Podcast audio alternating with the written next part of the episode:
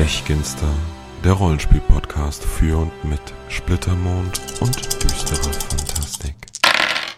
Aloha zusammen und herzlich willkommen bei der dritten Folge des Stechginster Podcasts mit dem Titel Frankenstein.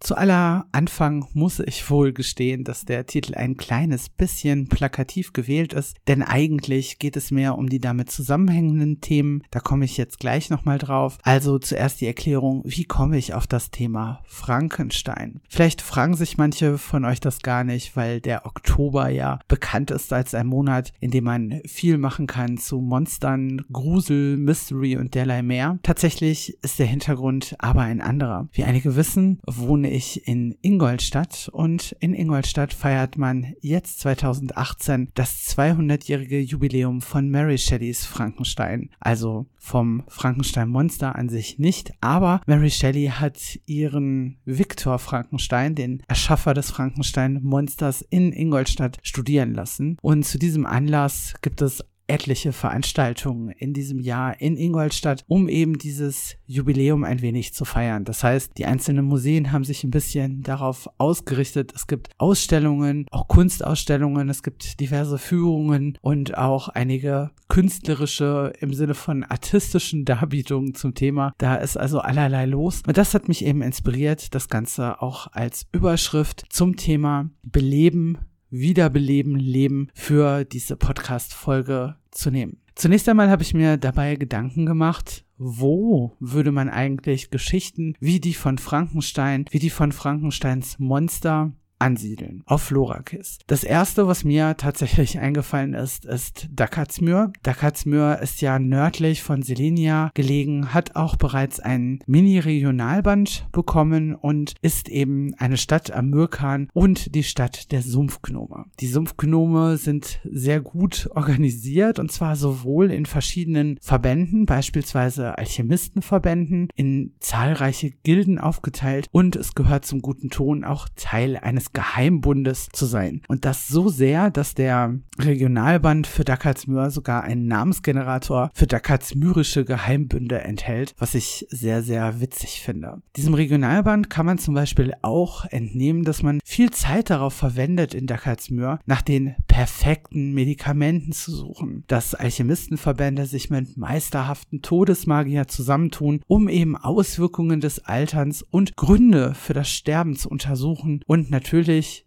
das im Hinblick darauf, dass sie hoffen, das Ganze irgendwann einmal beenden zu können. Gleichzeitig gibt es beispielsweise auch eine beschriebene Gilde der Bestatter und Nekroskopen und Alchemisten beschäftigen sich nicht nur mit den eben genannten Dingen, sondern sie versuchen auch immer wieder organische und anorganische Materialien miteinander zu kombinieren und da ist so das größte Vorhaben einmal Fleisch und Metall miteinander verschmelzen zu können. Ja, wir warten ja alle schon sehr, sehr lange auf den Magieband für Splittermond, der ja nun endlich am 18.10. erscheinen soll. Und dazu gibt es auch schon einen Werkstattbericht, der veröffentlicht wurde. Und im Zusammenhang mit diesem Werkstattbericht gibt es dort auch das Inhaltsverzeichnis, das man sich vollständig anschauen kann. Auch das lässt in Bezug auf das Thema, das ich für diese Folge gewählt habe, ein bisschen tiefer blicken, gerade wenn ich soeben die Verschmelzung von Fleisch und Metall erwähnt habe, kommt man natürlich in die Richtung der Konstrukte, in die Richtung der Golems. Und die Golem-Erschaffung ist etwas, wo der Magieband sich mit beschäftigen wird, und zwar auf ungefähr zehn Seiten. Mit dabei auch ein Baukasten zur Golem-Erschaffung. Beschaffung. Ebenfalls nicht uninteressant in dem Zusammenhang. Es soll auch fünf Seiten zum Thema Nekromantie speziell geben und beschrieben werden bei den verschiedenen Traditionen auch die Bruderschaft des Schädels. Das ist ähm, eine Tradition von Nekromanten und nochmal ein wenig genauer der Magierorden von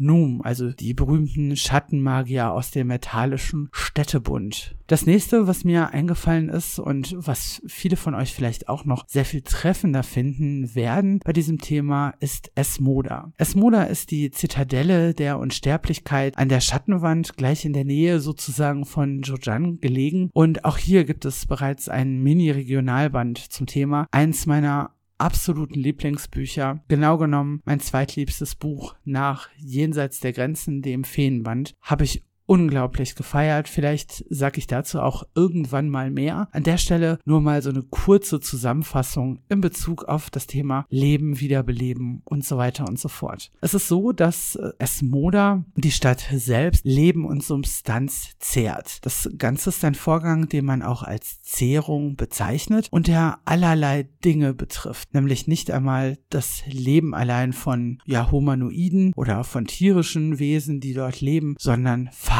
verblassen, Geschmack verblasst und alles schmeckt irgendwie fad. Und auch die Leute, die dort leben, fallen früher oder später mehr oder weniger eine Art Lethargie anheim. Außerhalb von Esmoda ist alles sehr verfallen und äh, verrottet. Auch das gehört natürlich mit dazu. Und diese Magie und die Kenntnis dieser Magie ist schon sehr, sehr alt. Tatsächlich war es so, dass damals zu der Zeit, als man versuchte, die Drachlinge zu stürzen, eine Armee in Esmoda einmarschiert ist und es handelte sich um Rebellen, die sich in ewige, also in unsterbliche Krieger verwandeln lassen wollten. Und tatsächlich wurde dieses Ritual auch durchgeführt. Es ist das Ritual der letzten Rast, so nennt man es. Und die Krieger mussten dann feststellen, dass sie nach Durchführung des Rituals die Stadt nicht mehr verlassen konnten. Das ist etwas, was allen so geht. Wer das Ritual erlebt hat, wer also Teil von Esmoda geworden ist durch dieses Ritual der letzten Rast, der ist zwar unsterblich, das gilt aber nur, solange er sich eben innerhalb der Mauern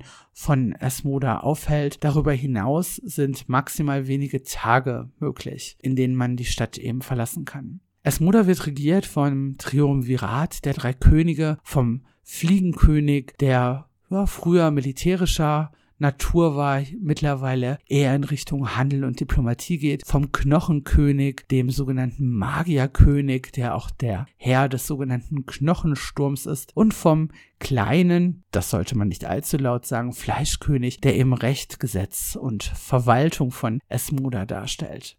Der Knochenkönig ist, wie gesagt, aber der Ritualführer und auch der Beschwörer der dunklen Mächte der Stadt und derjenige, der eben dieses Ritual der letzten Rast durchführt. Das geschieht in Esmoda im Durchschnitt viermal pro Jahr. Es gibt ein bestimmtes Auswahlverfahren und so genau weiß man nicht, worauf dabei geachtet wird. Es kann sein, dass nur eine Handvoll Leute zugelassen werden. Manchmal sind es aber auch Hunderte. Und das Besondere ist schon, bevor sie sich darauf einlassen, auf dieses Ritual, teilt man ihnen mit, welche Erwartungen man an die jeweilige Person stellt, nachdem sie das Ritual durchlebt hat, welcher Kaste sie zugeordnet wird. Das heißt, die Leute haben wirklich die Möglichkeit, sich Gedanken zu machen und sich zu überlegen, ob es das wirklich ist, was sie wollen. Natürlich gilt diese Wahlfreiheit nur in einem begrenzten Maße, denn oft sind es natürlich Leute, die sehr krank sind und gar keinen anderen Ausweg mehr sehen, als eben dieses Ritual der letzten Rast durchführen zu lassen. Hat man dieses Ritual einmal durchlebt, benötigt man keinen Schlaf mehr, man muss nicht mehr essen, man muss auch nicht mehr trinken, obwohl man das in Esmoda durchaus gerne macht. Kälte und Hitze machen einem kaum etwas aus, man empfindet keine Schmerzen mehr, Gefühle stumpfen ab und man hat eben abseits von dem dem Abstumpfen der Gefühle über die Zeit hinweg das Problem mit der Lethargie, die auf einen durch Esmoda selbst einwirkt. Natürlich hat man den Vorteil der Ewigkeit, deswegen gibt es Künstler, die wahnsinnig tolle Kreationen halt wirklich entwickelt haben im Verlauf der Zeit und darüber auch froh sind, aber auch die müssen natürlich gegen eine gewisse Lethargie und damit auch gegen eine gewisse Kreativlosigkeit ankämpfen. Man trübt mit der Zeit einfach ein und auch das Interesse an den Dingen lässt entsprechend nach. Dieses Ritual und seine Existenz sorgt natürlich auch dafür, dass Esmuda ein Mix von Humanoiden aus allen Ländern ist, was auch nochmal eine interessante Komponente reinbringt. Und was das nahegelegene Zhejiang betrifft, so gibt es Leute, die tatsächlich eine Reise antreten, um ihre Ahnen direkt zu besuchen, was dieser Art der Ahnenverehrung noch einmal eine ganz neue Komponente abgewinnt sozusagen. In Selenia könnte man solche Geschichten wie die von Frankenstein, Frankensteins Monster oder zumindest solche, die sich eben mit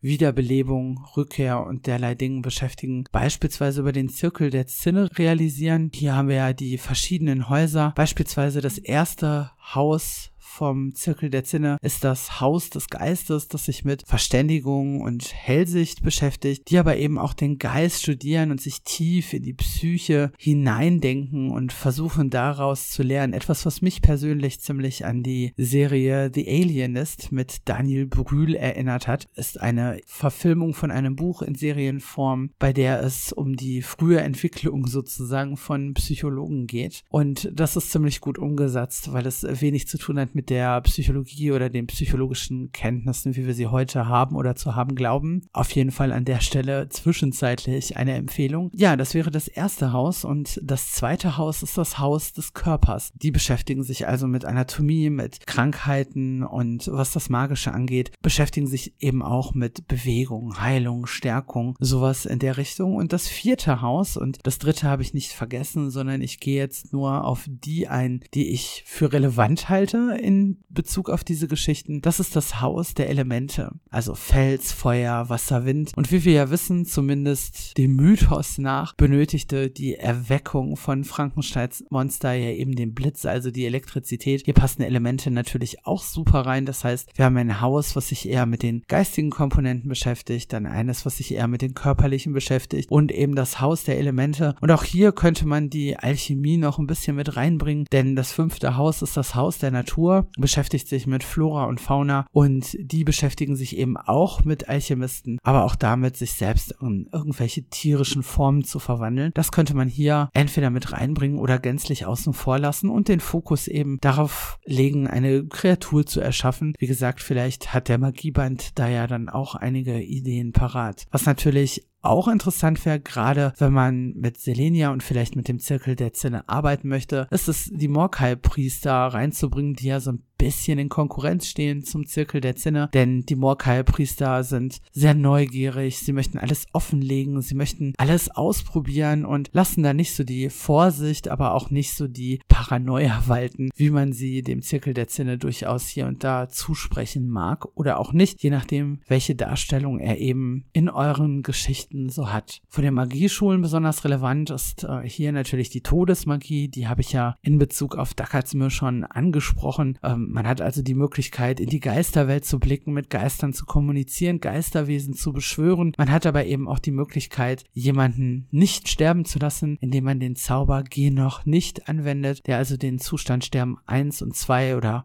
bei Einsatz von Erfolgsgraden auch Sterben 3 aussetzt und das durchaus dauerhaft in den Zauber kann man kanalisieren. Man kann das Leben verhüllen, also als totes Objekt wahrgenommen werden, obwohl man noch lebendig ist. Man kann sich vor Untoten schützen oder sie eben auch erheben und dann gibt es noch so Sachen wie den Todesfluch, den Todesschutz und den Totenschlaf. Aber ich glaube, gerade so etwas wie Totenschlaf könnte vermeintlich auch dazu führen, dass jemand als tot wahrgenommen wird. Wir wissen ja spätestens seit äh, Romeo und Julia, dass, naja, es ziemlich schief gehen kann, wenn man eben der Meinung ist, jemand ist tot und er ist es noch nicht. Das Drama ist vorprogrammiert, aber eben auch vielleicht Untote erheben und durch den Einsatz von Magie, vielleicht durch fehlgeleitete Mitglieder der Molkai-Priesterschaft oder vielleicht auch des Zirkels der Zinne oder mit Unterstützung der Magier von Nuum oder irgendwas in, in dieser Richtung, vielleicht auch diese bereits erwähnte Bruderschaft des Schädels, also mit Nekromanten irgendwie, könnte man dann versuchen, denen einen Geist, eine Persönlichkeit, einen Charakter zu geben und sie eben nicht nur als geistlose Kreaturen herumstolpern zu lassen. Wenn man das mit Esmona machen wollen würde, denn auch die verwandeln sich ja in geistlose Zombies, wenn sie sich zu lang von Esmoda entwickeln, wäre dann auch nochmal ganz interessant. Ist das vielleicht doch umkehrbar? Vielleicht setzt sich jemand besonders ein, um ein, ein geliebtes Familienmitglied oder vielleicht auch einen besonders verehrten Künstler oder irgendwas in der Art zurückzuholen und gerade der Geist ist da relevant. Das wäre natürlich auch nochmal eine Möglichkeit. Was auch äh, wichtig ist, ist die Windmagie. Ich hatte in der letzten Folge schon gesagt, dass ich auf die bestimmt nochmal eingehen würde. Und ja, das tue ich tatsächlich bereits in dieser, denn die Windmagie bietet zwar solche Dinge wie den sanften Fall, Stoß, äh, Last senken durch Leichtigkeit, Nebelsicht, Wetterkontrolle und so weiter. Und gerade die Wetterkontrolle ließe sich schon einsetzen, wenn man denn so ein Gewitter, ein Blitzgewitter hervorrufen möchte. Gleichzeitig gibt es auch ganz viele elektrische Zauber bei der Windmagie, nämlich den Schockgriff, den Blitzschlag, den Schutz vor Elektrizität, vielleicht für einen selber den Kettenblitz und schließlich auch die Fähigkeit, Blitze zu rufen.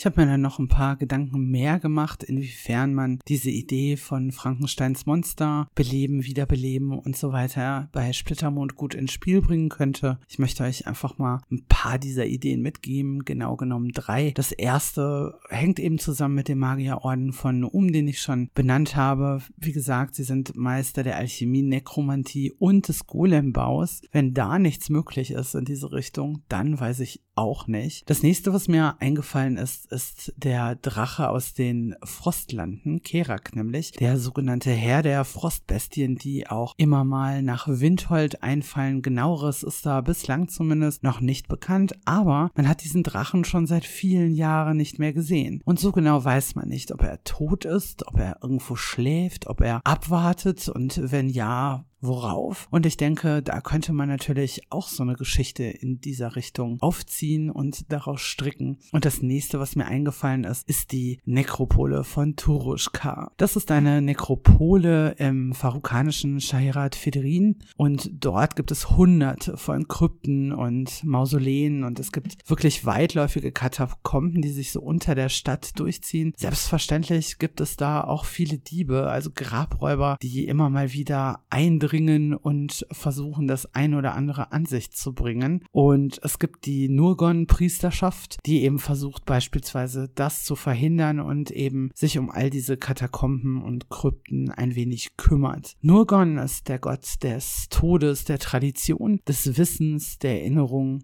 der Ordnung und des Gedächtnisses, da treffen sich ein paar Eigenschaften, ein paar Aspekte, die wunderbar zusammenpassen, wie ich finde. Und gleichzeitig sorgen einige davon auch, dass Nogon jetzt kein Gott ist, den man mit dem Tod in Verbindung bringt und über den man nur hinter vorgehaltener Hand spricht, sondern tatsächlich gilt er eben als Herr des Ewigen und als Bewahrer des Gewesenen, sagte ja schon, Tradition als Aspekt, äh, Wissen und Erinnerung. Das heißt, man verehrt ihn schon sehr offensichtlich und sehr gerne gerne. Zu seinen Symbolen gehören neben dem großen Mond und dem Geier eben auch die Mumie, die schön zu diesen Katakomben passt, Weihrauch und natürlich Knochen. Und die mythische Domäne, die ihm zugeordnet ist, sind die sogenannten bleichen Gefilde, also als Totenreich. Opfergaben für ihn sind Brandopfer, Rauchopfer und auch die Spende des eigenen Körpers nach dem Tod.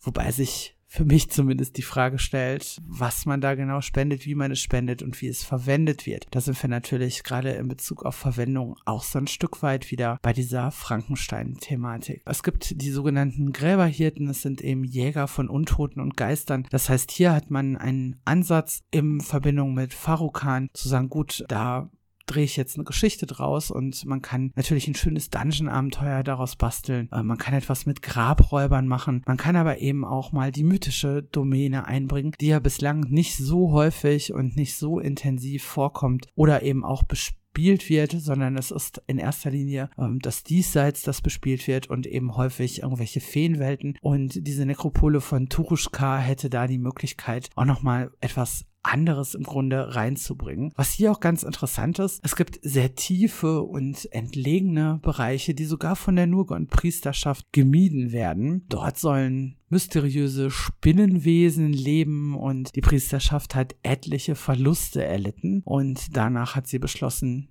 nun, es gibt offenbar Bereiche unterhalb der Stadt in diesen Katakomben, die auch für uns nicht zu betreten sind. Das soll wohl alles so sein. Ja, aber das hält natürlich irgendwelche Helden nicht davon ab, da mal nach dem Rechten zu sehen und neue Dinge herauszufinden. Ich denke, das wäre dann ein guter Ansatz, wenn man da weitermachen möchte für ein eher höherstufiges Abenteuer und man hat ja an der einen oder anderen Stelle sonst auch schon erfahren, dass das, was ganz besonders tief und entlegen liegt, nicht unbedingt Gutes birgt, ohne bislang viel mehr darüber erfahren zu haben. Zum Abschluss kommen wir jetzt natürlich nochmal zum Bücherbereich und da lege ich euch selbstverständlich den Klassiker selbst ans Herz, den einmal zu lesen, Frankenstein von Mary Shelley. Was auch sehr, sehr interessant ist, ist, sich mit Mary Shelley selbst mal ein bisschen genauer auseinanderzusetzen. Da gibt es auch eine, wie ich finde, ganz schöne Biografie geschrieben von Barbara Sichtermann, die heißt Mary Shelley Leben und Leidenschaften der Schöpferin des Frankenstein. Das Buch mag ich, weil die Autorin, dazu gibt es auch ein Interview mit ihr, sehr viele Freiheiten bekommen hat bei der Kreation dieser Biografie. Das heißt, es sind viele romanartige Passagen darin, die sie daraus gemacht hat und das hat mir sehr, sehr gut gefallen. Man erfährt da, was für eine interessante Person Mary Shelley eigentlich gewesen ist. Nicht nur, dass sie eben als Frau zu dieser Zeit damals ein Buch geschrieben hat, was durchaus auch äh, problematisch war, aber ihr wurden bestimmte Dinge bereits in die Wiege gelegt. Nämlich ist sie eine Tochter von Mary Wollstonecraft, die eine sehr bekannte Frauenrechtlerin gewesen ist, ähm, leider dann aber sehr früh verstorben ist und wurde aufgezogen von ihrem Vater William Godwin. Der hat sehr viele äh, gesellschafts- und sozialkritische Texte verfasst, sehr viel Rebellentum, sehr viele neue Ideen, über die er da philosophiert hat, wollte beispielsweise die freie Liebe, wollte eben Gefühle für sich stehen lassen und wollte abschaffen, dass man die durch eine Ehe erst einmal absegnen lassen muss. Ja, er selbst hatte da so seine Schwierigkeiten mit, als seine Frau eben Mary Wollstonecraft nämlich damals ein Kind erwartete. Das zweite, sie hatte schon ein Kind mitgebracht, hatte sie dann doch geehelicht, weil er eben der Meinung war oder weil beide der Meinung waren, die Gesellschaft ist noch nicht so weit, ihre freien Gedanken tatsächlich auch mittragen zu können. Und nun ja, man wollte verhindern oder die beiden wollten verhindern, dass Mary dann entsprechend gesellschaftlich ausgestoßen ist. Ja, diese ganzen Theorien und Ideen haben sich dann, als äh, Mary Shelley selbst ein wenig älter war, doch nochmal relativiert, denn Mary Shelley, also die spätere Mary Shelley, machte dann Bekanntschaft von Percy Shelley, einem jungen Dichter, der sehr von William Godwin geprägt worden ist und seine Ideen auf ein hohes Podest gestellt hat, selbst auch so eine rebellische Art an sich hatte. Darüber sind die beiden eben auch in Kontakt gekommen. Darüber ist Mary, die Tochter, dann eben auch mit Percy Shelley in Kontakt gekommen, der allerdings zu dem Zeitpunkt schon verheiratet war und ein Kind hatte. Er hat sich dann aber aus verschiedenen Gründen von seiner Frau getrennt, weiterhin allerdings zu ihr gestanden. Letztlich haben sich Mary und Percy ineinander verliebt und sind, wenn man so will, miteinander durchgebrannt, als Mary auch noch sehr, sehr jung gewesen ist. Das hat ihren Vater, den Freigeist William Godwin, sehr, sehr auf die Palme gebracht, was Percy Shelley damals sehr gewundert hat, dass also auf einmal von diesen Ideen der freien Liebe nicht mehr ganz so viel übrig war, sondern ja, William Godwin sich so verhalten hat, wie man es wahrscheinlich auch von einem Vater erwartet, dass er also zur damaligen Zeit äh, völlig ausgerastet ist und eben den beiden auch den Kontakt verboten hat und so weiter und so fort. Trotzdem sind die beiden miteinander durchgebrannt und es war eine sehr, sehr innige Beziehung. Sie haben auch äh, mehrere Kinder zusammen gehabt, von denen leider äh, viele auch verstorben sind und ja, es lohnt sich wirklich, sich mit dieser Geschichte mal ein bisschen mehr auseinanderzusetzen. Wenn ihr in nächster Zeit keine Zeit oder keine Lust habt, euch da genauer mit zu beschäftigen oder die erwähnte Biografie von Barbara Sichtermann zu lesen, dann könnt ihr Ende des Jahres auch einfach mal ins Kino gehen. Am 27.12. läuft nämlich Mary Shelley der Film an mit Elle Fanning in der Hauptrolle, die man vielleicht aus Maleficent kennt oder eben einfach als vier Jahre jüngere Schwester von Dakota Fanning. Bin da sehr gespannt drauf. Die Kritiken sind sehr gemischt. Den Trailer fand ich sehr interessant. Die Kritikpunkte finde ich im Vorfeld von den Rezensionen nachvollziehbar, aber jetzt auch nicht so dramatisch, dass ich sagen würde, ich würde mir den Film nicht anschauen. Ich werde ihn mir also mit Sicherheit anschauen. Und dann mache ich mir eben mein eigenes Bild und wenn ihr Lust habt, dann könnt ihr das ja ebenso handhaben. Es gibt aber natürlich noch weitere Bücher, die inspiriert wurden von Mary Shelleys Frankenstein und ich möchte da nur zwei hervorheben, weil es sonst ein bisschen arg ausufert. Das eine ist ganz normale Belletristik, sag ich mal, und zwar die Auslöschung der Mary Shelley, geschrieben von Mark Buhl, einem deutschen Autoren, erschien bei Blink Books ich glaube, es ist ein Self-Publisher, bin mir da nicht so ganz sicher. Und ich finde den Ansatz sehr, sehr interessant für diese Geschichte. Die spielt nämlich in der Moderne und die Hauptfigur ist eine Informatikerin namens Mary Shelley, die tatsächlich auch eine Nachfahrin der Shelleys sein soll. Und sie kreiert den NSA Supercomputer Victor und der soll eben Gewaltverbrechen erkennen können und von vornherein verhindern. Dazu muss er natürlich entsprechend lernen und gerät dann außer Kontrolle, wendet sich schließlich auch gegen seine Schöpferin, nämlich eben Mary Shelley. Die Idee zu diesem Buch finde ich persönlich sehr, sehr gut. Ich muss gestehen, ich habe es nicht komplett gelesen. Mir selbst hat der Stil nicht so zugesagt, auch wenn ich die Idee dahinter sehr, sehr gut finde. Bei Amazon hat dieses Buch allerdings zu 60 Prozent Prozent 5-Sterne-Bewertungen bekommen bei insgesamt 43 Rezensionen. Es ist also vielleicht einfach Geschmackssache. Deswegen stelle ich es euch hier trotzdem kurz vor. Und eins meiner Highlights zum Thema ist das Buch von André Wiesler, der Shadowrun-Roman Shelley, den ich euch nur wirklich wärmstens ans Herz legen kann. Ich habe ihn damals gelesen, ohne ja, genauer zu wissen, was mich erwartet. Ich glaube, ich habe damals den Klappentext nicht einmal gelesen. Es geht um einen stark versalberten Ex-Soldaten namens Walker und einen Org-Detektiv und Ex-Polizist namens Simmons. Und das Ganze spielt im weihnachtlichen Seattle. Dort sollen sie einen Mord aufklären. Es stellt sich recht schnell raus, dass die Ermordete eine Gestaltwanderin ist. Und dann kommt so das eine zum anderen. Und ich fand das Finale dieses Buches und wie sie sich alles auflöst. Unheimlich toll. Es hat mir sehr, sehr viel Spaß gemacht, das zu lesen. Und deswegen empfehle ich euch auch einfach mal, wenn ihr euch auch ein bisschen für Shadowrun begeistern könnt oder einen Blick in diese Welt reinwerfen wollt, dann lest doch mal Shelley von André Wiesler. Es gibt natürlich zahlreiche Rollenspiele, die sich im Fokus oder auch am Rande mit solchen Themen beschäftigen, wie eben Wiederbelebung, Belebung und äh, verschiedenen unterschiedlichen Stadien des Lebens, sag ich jetzt einfach mal so. Es gibt aber tatsächlich Spiele, die das so sehr im Fokus haben, dass auch hier eine Erwähnung lohnt. In dem Fall ganz besonders ans Herz legen zu dieser Thematik würde ich euch gerne Promethean The Created. Das ist ein Spiel aus der New World of Darkness oder wie es jetzt heißt, Chronicles of Darkness Reihe. Und dort spielt man tatsächlich genau das. Man spielt Frankensteins Monster in unterschiedlichen Ausprägungen. Es gibt also verschiedene Gruppierungen, denen man dann angehört, die eher einen ägyptischen Ursprung beispielsweise haben oder eben klassisch Frankensteins Monster sind oder so eine Art Mannequin gibt es dort auch noch. Der Golem kommt darin vor. Man hat versucht, eben im Rahmen eines Horrorspiels so ein bisschen den Geist von Frankenstein einzufangen. Ich persönlich finde, das ist sehr, sehr gelungen, zumal man mit verschiedenen Elementen, also auch ein bisschen mit der Alchemie, sag ich mal, rumhantiert. Es gibt Auswirkungen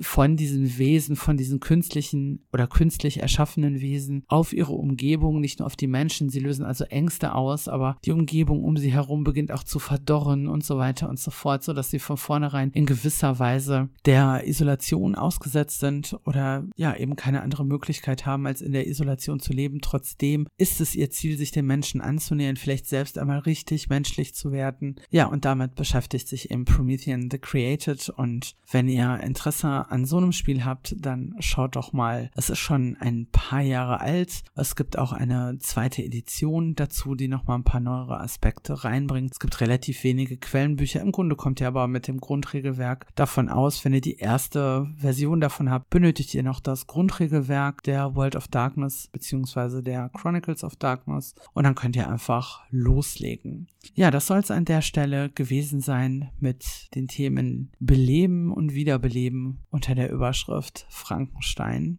Ich hoffe, ihr habt das ein oder andere an Ideen für euch mitnehmen können. Und wenn ihr selbst noch einige Ideen und Kreationen dazu habt, dann schreibt die doch einfach mal in die Kommentare, egal wo ihr diesen Podcast hört. Ich kann sowas auch gerne mal zusammensammeln. Und vielleicht richtet ihr auch ein Augenmerk auf das Splittermond Forum. Dort gibt es im Bereich der Kampfregeln verschiedene Threads mit dem Montagsmonster vom User Seldom Found und der hat sich für Oktober jetzt vorgenommen, ein paar klassische Horrormonster darzustellen in Bezug auf Splittermond und eben in Bezug auf ihre Taktiken und den Abschluss dieser Reihe soll dort auch Frankensteins Monster bilden. Das wird aber wahrscheinlich erst Ende des Monats sein, wie ich vermute, denn es steht zumindest als letzter Punkt auf seiner dort veröffentlichten Liste. Also da könnt ihr auch noch mal einen Blick reinwerfen.